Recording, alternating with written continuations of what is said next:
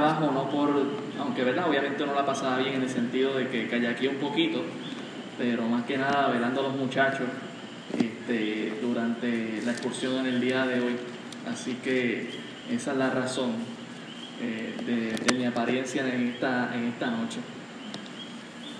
Bien, hermanos, si nosotros vamos a Isaías 15, Isaías 15, el tema de esta noche es eh, la justicia de Dios aplica para todos. La justicia de Dios aplica para todos.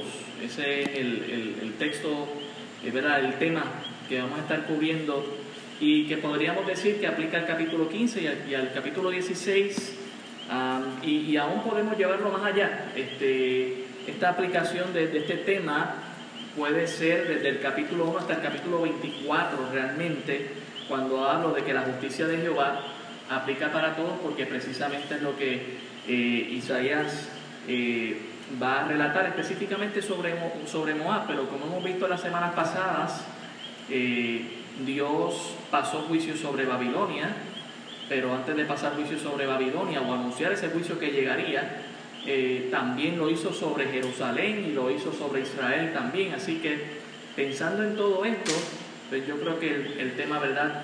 Eh, por eso lo, pusimos de esa manera, la justicia de Jehová aplica para todos. Vamos a orar y entonces comenzamos. Señor, gracias damos por tu palabra, rogamos que hables a nuestras vidas en esta noche, Señor, y eh, podamos recordar esta gran verdad de que, Señor, tu justicia aplica para todos, no para algunos solamente, y, que a tu debido tiempo, Señor, eh, todos rendiremos cuentas a ti. Y gracias, Señor, porque los que hemos creído en Cristo Jesús, nos podemos acercar a ti mediante la sangre de Cristo y saber que Cristo hizo ese sacrificio por nosotros y pagó nuestra deuda ante ti, Señor. Gracias damos por todo en el nombre de Jesús. Amén. La justicia de Jehová aplica para todos. Si nosotros pudiéramos resumir eh, desde el capítulo 1 hasta el capítulo 24 de Isaías, que todo esto es anuncios de juicio sobre Israel, sobre Judá y sobre todas las naciones eh, vecinas y conocidas para aquel tiempo, es Primera de Pedro, capítulo 4, versículo 17. Si nosotros pudiéramos resumir eh, toda esta porción que estamos cubriendo de profecía de, juicios que Dios eh, pronunció sobre todas estas naciones y lo pudiéramos resumir en un solo versículo, lo tenemos ahí en primera de Pedro 4, 17, 4, 17, que dice, porque es tiempo de que el juicio comience por la casa de Dios. Y así fue. Dios, ¿verdad? Si, lo llevamos este texto al Antiguo Testamento, en el sentido es de Israel y de Judá. Sabemos que aquí es en referencia a la iglesia, ¿verdad? Y si primero comienza por nosotros, eh, ¿cuál será el fin de aquellos que no obedecen el Evangelio? Y esto si lo llevamos al Antiguo Testamento, bueno, pues Israel se supone que creyera en Dios y que Judá también. Y si Dios pasó juicio a su propio pueblo, pues cuanto más a todas las otras naciones que no le servían a Dios. Así que esto es un tremendo resumen en un solo versículo de lo que sería Isaías 1 a Isaías 24. Otra manera de resumirlo en el Nuevo Testamento es comparando Isaías con Romanos capítulo 1, Romanos capítulo 2 y Romanos capítulo 3. ¿Por qué? Porque precisamente el apóstol Pablo eh, en Romanos 2, en Romanos 1 dice que todos estamos bajo condenación.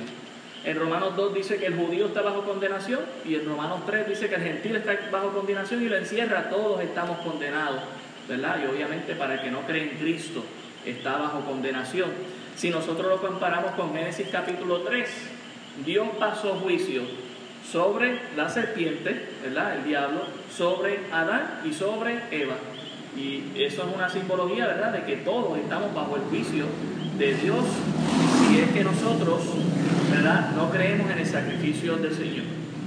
Aquí, ¿verdad? Eh, Dios habla a través del profeta, allá en Isaías capítulo 15, Isaías capítulo 15, para anunciar juicio eh, precisamente a una de las naciones vecinas que es conocida como Moab.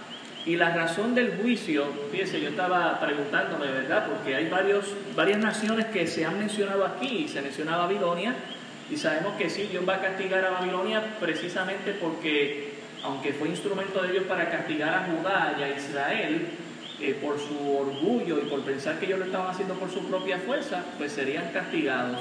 Luego pues, podemos pensar lo mismo con Asiria, que fue otra nación que Dios lo usó como instrumento para conquistar a Israel, el norte. Y podemos pensar con lo mismo con los filisteos, que eran naciones vecinas que siempre le hacían la vida eh, de cuadrito a Israel, pero cuando llegamos a Moab quizás pensamos, esta nación eh, como que no me suena si ¿O por qué Dios estaría enjuiciando eh, precisamente a Moab? Y la realidad es que cuando nosotros vamos a la palabra del Señor, nos vamos a dar cuenta de que Israel y Moab tienen mucho eh, eh, entre sí en sus historias. Hay mucho que está entrelazado entre lo que es Moab y lo que es Israel. Y, quiero traer ese, a esos antecedentes históricos para que nos ubiquemos de que sí, precisamente Dios iba a pasar juicio sobre Moab justamente, no injustamente. Eh, para comenzar, si recordamos, Moab eh, nace de una ah, relación incestuosa entre Lot y una de sus hijas. Si me acompañan a Génesis capítulo 19, Génesis capítulo 19, solamente para recordar esto, ¿verdad? Y quizás tenemos eh, hermanos que que quizás esto es la primera vez que lo escuchan, así que por eso hago ese énfasis. Génesis capítulo 19, en el versículo 29, obviamente no voy a leer todo el relato, pero el contexto es la destrucción de Sodoma y Gomorra, Lot estaba viviendo allí, ¿verdad? Dios envía a unos ángeles para sacar a, a Lot de la ciudad antes de destruirla y ya en el versículo 29 ya ellos están saliendo, dice el verso 29, así cuando destruyó Dios las ciudades de la llanura, Dios se acordó de Abraham y envió fuera a Lot de medio de la destrucción al asolar las ciudades donde Lot se estaba. Pero Lot subió de Soar, recuerde esa ciudad Soar, va a aparecer en Isaías 16 y creo que el 15 también, y moró en el monte y sus dos hijas con él, porque tuvo miedo de quedarse en Soar y habitó en una cueva él y sus dos hijas. Entonces la mayor dijo a la menor, nuestro padre es viejo y no queda varón en la tierra en que nosotras, eh, que entre nosotras, conforme a la costumbre de toda la tierra, vendemos a beber vino a nuestro padre y dormamos con él y conservaremos de nuestro padre descendencia.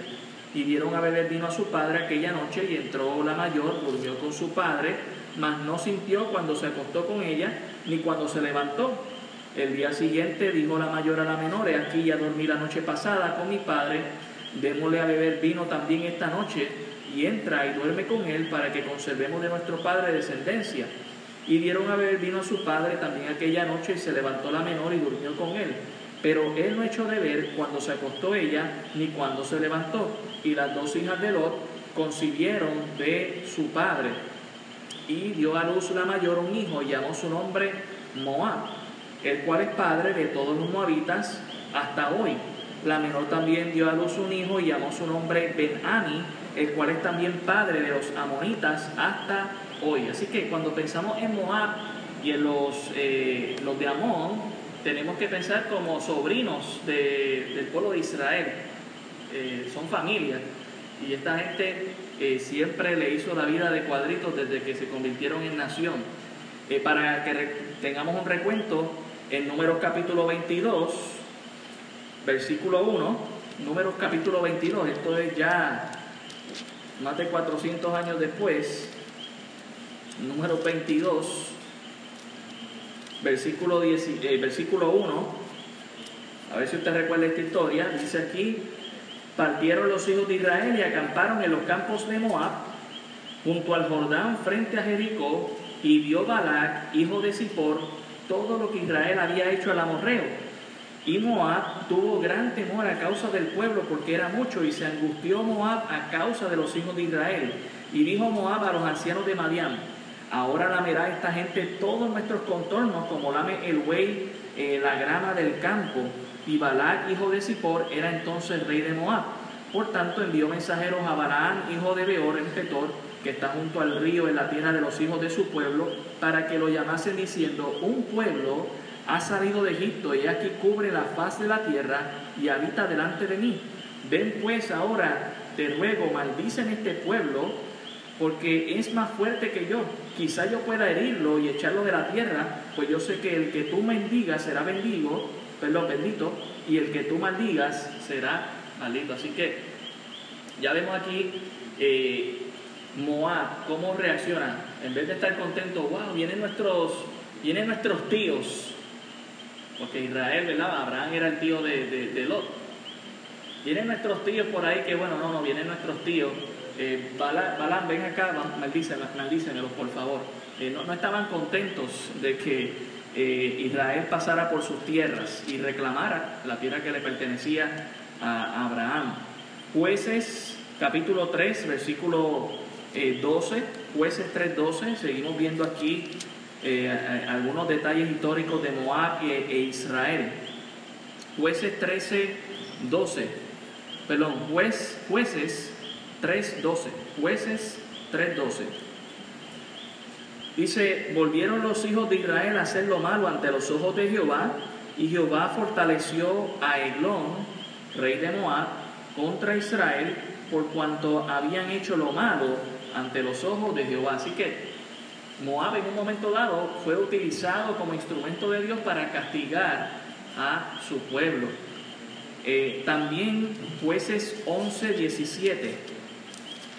Jueces 11, 17, unos cuantos años después, también nos dice aquí, entonces Israel envió mensajeros al rey de Edom diciendo, yo te ruego que me dejes pasar por tu tierra, pero el rey de Edom no los escuchó envió también al rey de Moab, el cual tampoco quiso.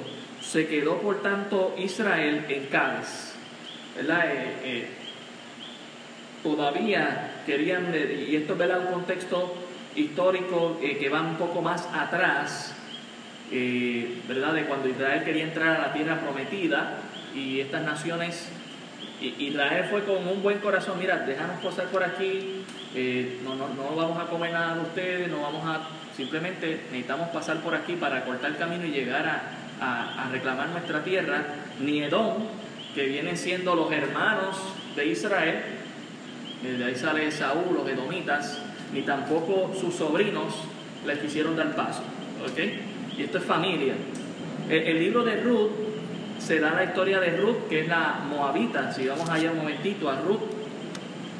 Y aquí es donde más todavía se entrelaza la historia entre Moab e Israel, Ruth capítulo 1, versículo 1 al 4.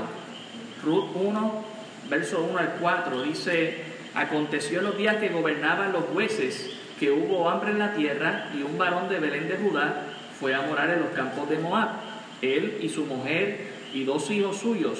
El nombre de aquel varón era Elimelech y el de su mujer Noemí. Y los nombres de sus hijos eran Malón y efrateos de Belén de Judá.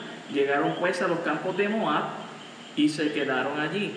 Y murió Elimelech, marido de Noemí, y se quedó ella con sus dos hijos, los cuales tomaron para sí mujeres moabitas. El nombre de uno era Orfa y el nombre de la otra era Ruth. Y verdad, usted puede seguir leyendo la historia, sus esposos mueren también, ¿verdad? Y ya pues quedan ellas y sabemos que Ruth le dice, no, yo me voy a quedar contigo y ella termina ya en, eh, en Belén. Ruth, termina, Ruth siendo de Moab, termina en Belén en el capítulo 4. Aquí estamos resumiendo la historia. Capítulo 4, verso 13 de Ruth nos dice, vos, eh, pues tomó a Ruth y ella fue su mujer y se llegó a ella y Jehová le dio eh, que consiguiese y diese a luz un hijo. Y las mujeres decían a Noemí, lo, loado sea Jehová que hizo que no te faltase hoy pariente cuyo nombre será celebrado en Israel. En el versículo 17 eh, dice, y le dieron nombre las vecinas diciendo, le ha nacido un hijo a Noemí y lo llamaron Obed. Este es padre de Isaí, padre de David. Así que cuando pensamos en David, tenemos que pensar que generaciones atrás él está cargando sangre moabita también. ¿Ok? Así que ya ahí vemos, ¿verdad? Aún más. Y, tanto es la relación que tuvo con familiares moabitas, que eh, no solamente tenía sangre moabita, sino que él tenía familiares allá eh, cuando estuvo escapando de Saúl. Si vamos a primera de Samuel 12.9, primera de Samuel El capítulo 12, versículo 9, nos dice lo siguiente. Primera de Samuel, primer libro de Samuel, capítulo 12, versículo 9. Dice, y olvidaron a Jehová su Dios, y él los vendió en mano de Císara, jefe del ejército de Azor, y en mano de los filisteos y en mano del rey de Moab, los cuales le hicieron guerra. Bueno, estoy leyendo este pasaje antes. Vamos a ver si es el 1447. 1447, si no entonces...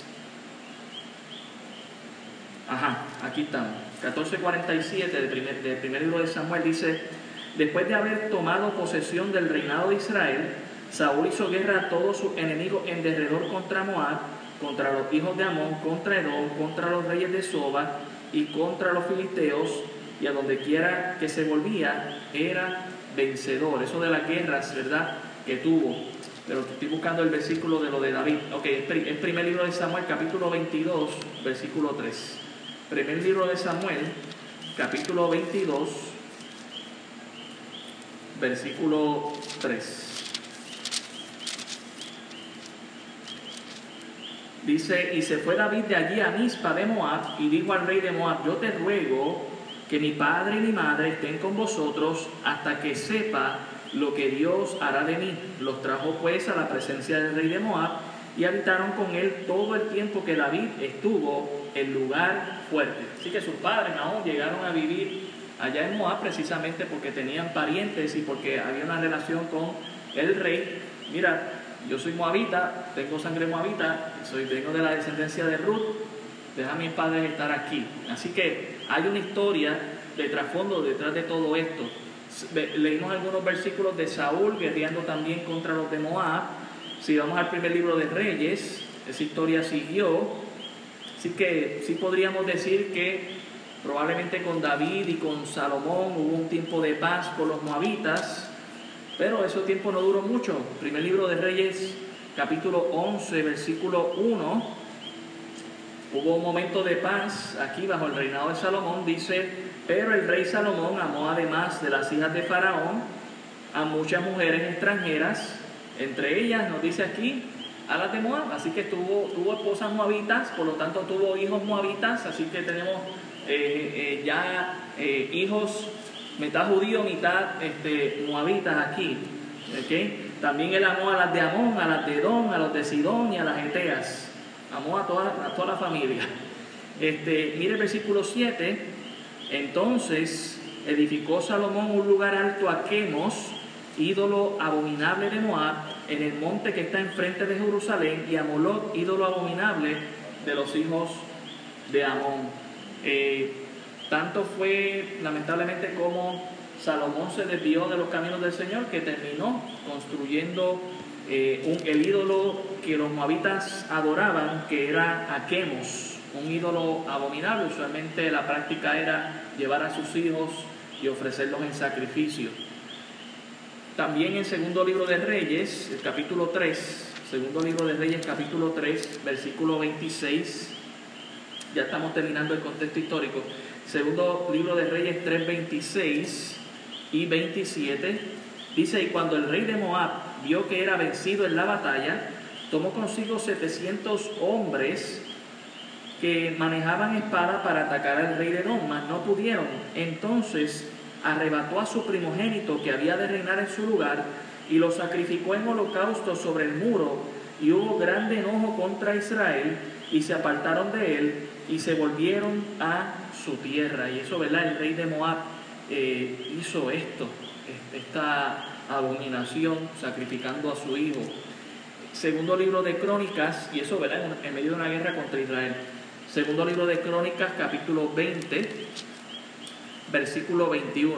Segundo libro de Crónicas 20, 21. Dice, y ha habido consejo con el pueblo puso a algunos que cantasen y alabasen a Jehová vestidos de ornamentos sagrados, mientras salía a la, gente armada y que dijesen, glorificad a Jehová porque su misericordia es para siempre. Y cuando comenzaron a entonar cantos de alabanza, Jehová puso contra los hijos de Amón y de Moab y del monte de Seir las emboscadas de ellos mismos que venían contra Judá y se mataron los unos a los otros porque los, hijos de Amón y de Moab se levantaron contra los del monte de Seir para matarlos y destruirlos. Y cuando vieron acabado todos los del monte de Seir cada cual ayudó a la destrucción de su compañero. Y Judá lo único que hizo fue cantarle a Dios, no levantó una, una sola espada, pero vemos ahí los dos sobrinos tratando de matar al tío, si pudiéramos pensar en, en figuras singulares, ¿verdad? Y ellos mismos eh, se mataron, esos dos ejércitos se mataron entre ellos mismos. Así que hay bastante de trasfondo cuando pensamos en los moabitas. Eh, si volvemos a Isaías 15, la razón principal por la que Dios está enjuiciando a Moab es por su orgullo. Eh, no querer aceptar que del pueblo de Israel, precisamente del pueblo de Judá, vendría aquel que salvaría sus vidas, ¿verdad? Hablando de nuestro Señor Jesucristo. Ellos no querían aceptar eso, no querían a Israel en sus contornos. Usted puede ver que históricamente, a pesar de alianzas que había, eh, en el caso de Salomón, en el caso de David, eh, siendo de sangre moabita y Judá, eh, vemos que siempre hubo esta guerra contra el pueblo de Israel. En el momento en que Israel quiso conquistar la tierra prometida, no le dieron paso. vemos al rey Balak llamando a Balaam para que maldiga al, rey al pueblo de Israel, ¿verdad? Lo termina bendiciendo, conocemos la historia, pero todo ese trasfondo histórico cuando llegamos al momento en que Dios está impartiendo juicio a Judá, a Israel, a los filisteos, a Babilonia, a Moab también. Por eso, ¿verdad? Lo titulé de esta manera, eh, la justicia de Jehová aplica para todos. Eh, si leemos aquí, ¿verdad? Versículo 1 y 2 de Isaías 15, dice profecía sobre Moab. Cierto de noche fue destruida Ar de Moab puesta en silencio. Cierto, de noche fue destruida Kir de Moab, reducida a silencio. Subió a Bajit y a Dibón, lugares altos, a llorar sobre Nebo, sobre Medeba, aullará Moab. Toda cabeza de ella será rapada y toda barba rasurada.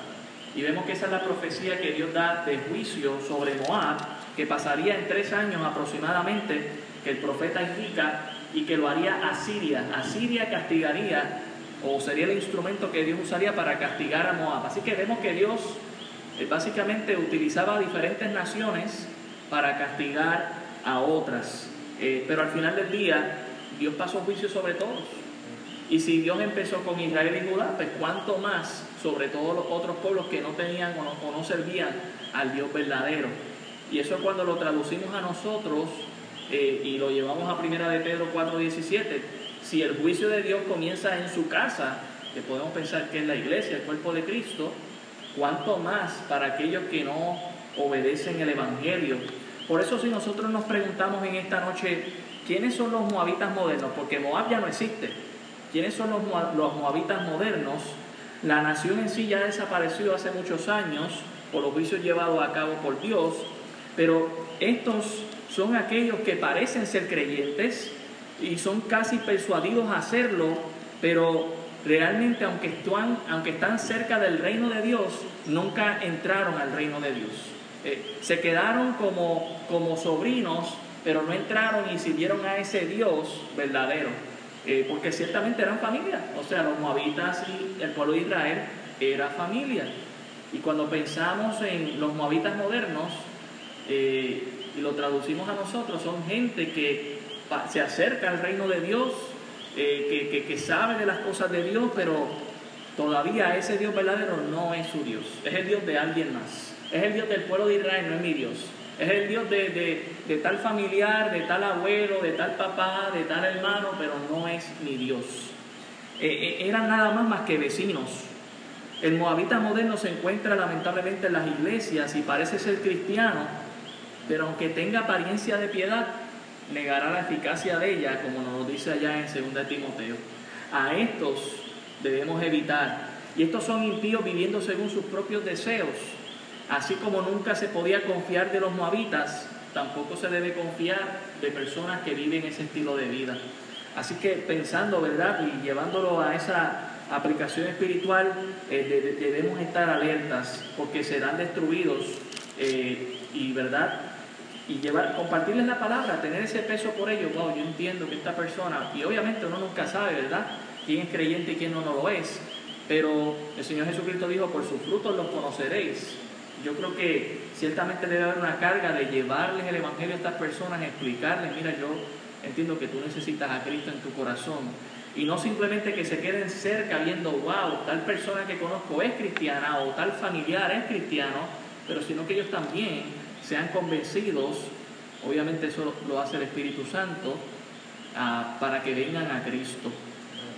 Ahí, ¿verdad? En Isaías 15.1 se nos muestra que dos veces la expresión cierto y esto sí nos recuerda, el Señor Jesucristo hablaba de esta manera, de cierto, de cierto te digo, ¿verdad? Muchas expresiones que era, de, en verdad, en verdad te digo, e, esto que va a pasar no, no tiene nada de mentira y así fue para el pueblo de Moab. Eh, algunos textos, algunos ah, datos interesantes aquí en el versículo 2, se nos menciona que subió a Bajit y a Dibón, lugares altos, a llorar sobre Nebo eh, cuando pensamos en Nebo, tenemos que irnos a la historia cuando ya Moisés va a morir. Dios le pidió que subiera al monte Nebo, que se encontraba eh, en una de las laderas de Moab, para ver la tierra prometida. Así que aquí Nebo es mencionado. Y sobre Medeba aullará Moab, Y cuando pensamos en, en, el aullido, tenemos que pensar como hace el lobo cuando ve la luna llena, ¿verdad? Que empieza a aullar. Eh, pero de tristeza, toda cabeza de ella será rapada y toda barba rasurada. Cuando hablamos de cabezas rapadas, para una mujer esto era un símbolo, eh, ¿verdad?, de, de vergüenza. De igual manera que para el hombre, raparle la barba era también un sentido de vergüenza. De hecho, más adelante veremos en Isaías que se nos afirma que Jesucristo tenía barba y que le sería arrancado y que esto sería un, un signo de vergüenza eh, para el judío. Por eso usted ve que el judío se deja la barba este, crecer, ¿verdad? El judío que es ortodoxo, que está allá, se deja la barba crecer, no se la tocan, juegan con ella, le dan vueltas, no sé lo que hacen, porque se ve un poco diferente, ¿verdad? Pero no se la tocan porque para ellos es un sentido de honra de hecho, en uno de los salmos se habla de la barba de Aarón, ¿verdad? De que estaba con aceite y llegaba hasta las faldas, porque se, veía como algo de honra. Y en muchas naciones, eh, ¿verdad? Como los moabitas, que tomaban quizás algunas prácticas del judaísmo, también para ellos le era un sentido de honra. Y yo les está diciendo aquí, pues las mujeres van a perder su cabello y los hombres sus barbas. Versículo 3 dice, se ceñirá de silicio en sus calles, en sus terrados y en sus plazas. Aullarán todos, desechándose en llanto. El juicio iba a producir silencio en el sentido de que habría mucha muerte, poca vida restante. Y en el versículo 3 se nos menciona que los que quedaran estarían en señal de duelo por sus familiares perdidos o arrepentidos por no haberse arrepentido a tiempo, precisamente. En el versículo 3, ¿verdad? Esto del silicio es un traje que se, se ponían de metal y que al ponérselo, ya fuera en señal de duelo, o en señal de juicio, o en señal de tristeza, lo que hacía era que el mismo metal les, les perforaba la piel. ¿Ok? Esa es la idea del silicio. Y dice aquí, ¿verdad? Se seguirá de silicio en sus calles es la idea de tristeza, y en sus terrados y en las plazas aullarán todos, deshaciéndose en llanto. La tristeza iba a ser la, noticia más grande en Moab y el duelo. Versículo 4, Esbón y Eleale, estos son otras ciudades en Moab, gritarán hasta Jaasa y se oirá su voz, por lo que aullarán los guerreros de Moab, se, se lamentarán el alma de cada uno dentro de él. Es muy interesante, ¿verdad? Estas son ciudades dentro de Moab que están siendo mencionadas aquí en el texto, pero para que tengamos una idea de esa ciudad que se menciona en el versículo 4, eh, y Esbón, y el grito a Jaasa son básicamente unos 15 kilómetros. Eh, lo que está diciendo es, a esa distancia se escuchará el grito, el gemido de aquellos que están pasando, ¿verdad? Se les está pasando juicio.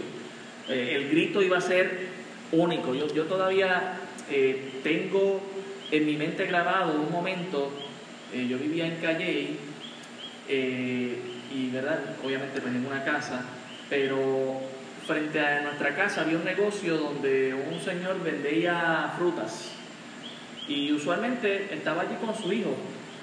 Eh, un día vino alguien con una metralleta y mató al hijo estaba allí en el negocio. Y todavía en mi mente está grabado el grito de su madre.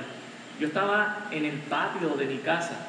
y Ella estaba, obviamente, podríamos decir que de aquí a, si pasamos todo, todo el edificio, ¿verdad?, de la iglesia, y podemos pensar en dos, tres casas adentro, como es en esta barriada, de allí gritó, y ese grito se me quedó grabado, eh, ¿verdad? Un grito de angustia, de sufrimiento, me han, matado a mi hijo, eh, una imagen horrible. Eh, y eso es lo que está diciendo aquí, está diciendo ese grito de angustia se va a escuchar desde muy lejos, de gente sufriendo por la muerte de sus familiares. En el versículo 5 dice, mi corazón dará gritos por Moab, sus fugitivos huirán hasta Zoar como novilla de tres años, por lo que la cuesta de Lugir subirán llorando y levantando gritos de quebrantamiento por el camino de Oronaim. Nuevamente estos son ciudades, pueblos, regiones dentro de Moab, pero muy interesante, se nos menciona aquí a Zoar, y si lo tomamos en contexto bíblico y nos vamos a Génesis nuevamente, capítulo 19, ¿a dónde huyó este, Lot con sus hijas? Dice que a Zoar, precisamente huyendo de un juicio. y nuevamente aquí nos dice que es un lugar de huida de este juicio en Moab, Zoar, una cueva. Obviamente, ¿verdad? Por el juicio que Dios pasaría eh, a Moab. Cuando pensemos en Moab, ¿verdad? Si usted tiene sus mapas bíblicos, pueden ir a la parte de atrás para que tengan una idea de dónde está Moab. Pero podemos verlo de esta manera. Tengo el mar de Galilea, el río Jordán, el mar muerto, y aquí tengo a Moab. De este otro lado del río Jordán tengo a Israel, tengo a Judá abajo. Así que Moab estaba cerca de Israel definitivamente. Y um, tengo aquí el río Jordán, el mar muerto, tengo a Moab aquí y el monte Nebo está por aquí que Moisés pudo ver la tierra prometida aún más allá del, Jordán. Pero si usted lo pueden ver en su mapa, es muy interesante. Este, de igual manera, cuando se nos menciona aquí a Luit, este, es una cuesta, o verdad, como se nos menciona aquí, por la cuesta de Luit, eh, sería la cuesta que lo llevaría a la ciudad de Soar, eh, ¿verdad? Ya que Soar se encontraba en una cima. Y verdad, el camino de Oronaín, un, un camino conocido para llegar también a, este, a esta ciudad de Soar. Así que precisamente eh, toda esta geografía es importante, ¿verdad?, al mencionarla aquí. Versículo 6. Las aguas de Nimrin serán consumidas. Esto es un río que, que corre o corría por allá por Moab. Y dice aquí, si ustedes están contando con esto para satisfacer su sed, pues déjenme decirles, sus aguas serán consumidas y se secará la hierba, se marchitarán los retoños y todo verdor perecerá. Yo, yo sé que cuando pensamos en estos lugares de Oriente, la imagen que tenemos es que es desértico. Y creo que a veces que se nos olvida, no siempre fue así. No siempre fue así. Precisamente muchos de estos lugares son desérticos hoy en día por los juicios que Dios envió. So, el testimonio de de por qué tenemos países tan desolados en una región en, específico, podemos pensar precisamente en juicios que Dios eh, pasó en ese lugar. Y, uno de los juicios pues era, pues no había vegetación, no hay comida, no hay agua, no hay lugar donde subsistir. Sí, sí que el huerto de Edén Correcto. Exactamente, ¿verdad? Que cerca de, ese lugar eh, se piensa eh, que eh, era donde estaba el huerto de Edén, precisamente en un lugar desértico donde se piensa que estaba. No estamos diciendo, ¿verdad?, que Edén hoy en día es un desierto, pero sí que donde estaba, geográficamente, si lo localizáramos, es un desierto. Así es.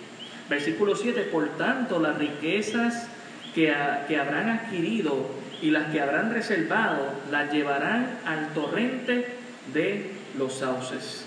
En otras palabras, sus riquezas no les servirían para mantener su vida, al contrario, lo que harían es llevarlas al río y que se las lleve eh, pues el río que quedaba cerca de estos sauces, de este Nimrin, de este río. ¿Por qué? Porque el llanto rodeó los límites de Moab hasta Eglaín, que llegó su alarido o su grito de guerra, es lo que se significa alarido, y hasta Perelín su clamor. Nuevamente se nos menciona dos ciudades bastante lejanas una de la otra, donde se escucharía el ruido del juicio. Y versículo 9, y las aguas de Dimón se llenarán de sangre, porque yo traeré sobre Dimón males mayores, leones a los que escaparen de Moab y a los sobrevivientes de la tierra. Eh, ciertamente eh, Dios iba a pasar juicio y nadie iba a escapar de este juicio.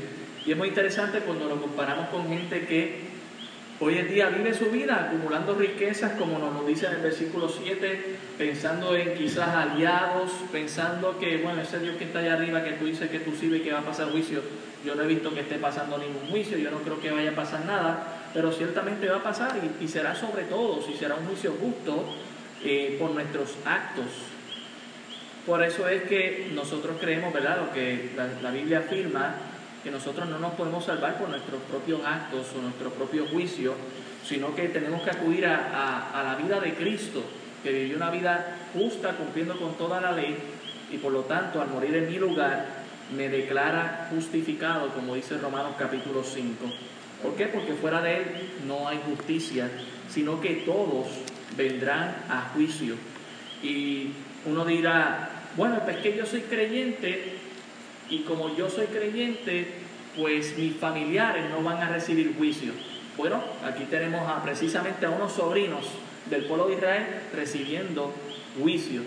Es decir, que, hermanos, nosotros vamos a dar cuenta por, nos, por nosotros mismos, no por nadie más, no por nadie más sino por nosotros mismos. Y obviamente tenemos, que tener una carga por nuestros familiares, ya sea verdad, por nuestros padres, por nuestros hijos, nietos, eh, primos, para que vengan a Cristo, ¿verdad? Pero cada uno va a dar cuenta a Dios. Y, y, créame, Dios, cuando uno acude al Señor, pues pensemos en Abraham mismo, Abraham acudiendo a Dios para que protegiera a Lot y, y se dio, o sea, Dios extiende su mano, pero cada cual es, va, a, dar respuesta o va a dar eh, cuenta de su propia vida. Y eso es lo que vemos aquí, ¿verdad? En el caso de Moab. Triste por demás este juicio. Y, y me interesa mucho el versículo 5 y cómo se siente el profeta. dice, mi corazón dará gritos por Moab. Estaba contento el profeta porque Dios estaba pasando juicio sobre una nación enemiga que le hacía vida de cuadritos. Bueno, quizás si esto hubiese sido Jonás, sí, pero este es Isaías y él siente un corazón contrito, humillado, se siente, eh, está sufriendo eh, por el pueblo de Israel. Y su expresión es, wow, eh, yo voy a gritar por lo que está pasando y, voy a llorar.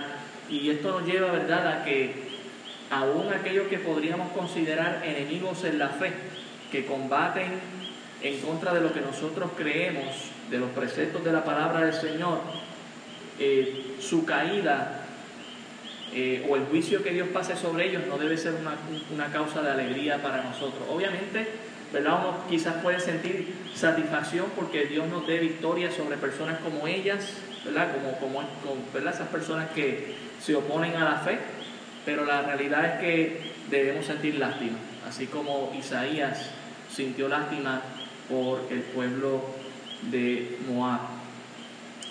Vamos a dejarlo hasta ahí porque no quiero tocar el capítulo 16 y confundir un poco, porque capítulo 15 es profecía que sucedería en tres años, pero el capítulo 16 es profecía mirando al, presente, al presente, pero también se va básicamente al reino milenial. Solamente les, dejo el versículo 1 para que le dé un poco de gusto. Versículo 1 dice, enviad cordero al Señor de la tierra desde Sela el desierto al monte de la hija de Sión. ¿Qué, qué está pidiendo el profeta? No tienen por qué pasar por este juicio. Arrepiéntanse. Envíen un cordero allá al monte de Sión para que sus pecados sean perdonados y no tengan que pasar por este juicio. Y cuando lo miramos de esta manera, ¿verdad? Es también mirando hacia lo que es el reino milenial. No solamente eh, una muestra de arrepentimiento que debía tener Moab, pero sino también esto es lo que Dios va a demandar cuando Él esté aquí. Todo el mundo debe de enviar sus tributos a Dios, eh, a Cristo reinando aquí, y eso incluye todas las naciones. Así que espero que con eso le, le dé apetito por el capítulo 16 y, lo lean y, lo tocaremos el próximo martes. Padre, gracias te damos eh, por tu palabra. Te pedimos, Señor, que los principios que hemos visto en tu palabra podamos aplicarlos en nuestra vida y, podamos tener un corazón como el del profeta, Señor, que ciertamente siempre mirando a, ti, Padre amado, pero también mirando a aquellos que sufren por no tener al Señor, por no tener a Cristo. Ayúdanos, Señor, a tener un corazón eh, compasivo por aquellos que necesitan de ti.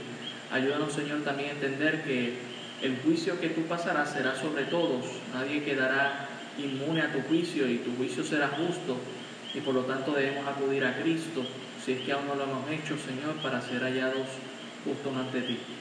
Gracias, Señor, porque tu juicio eh, nos presenta tu carácter y podemos confiar en el mismo, Señor, y gracias por eh, enseñarnos eso en esta noche y recordárnoslo. Gracias damos por todo, Padre, en el nombre de Jesús. Amén.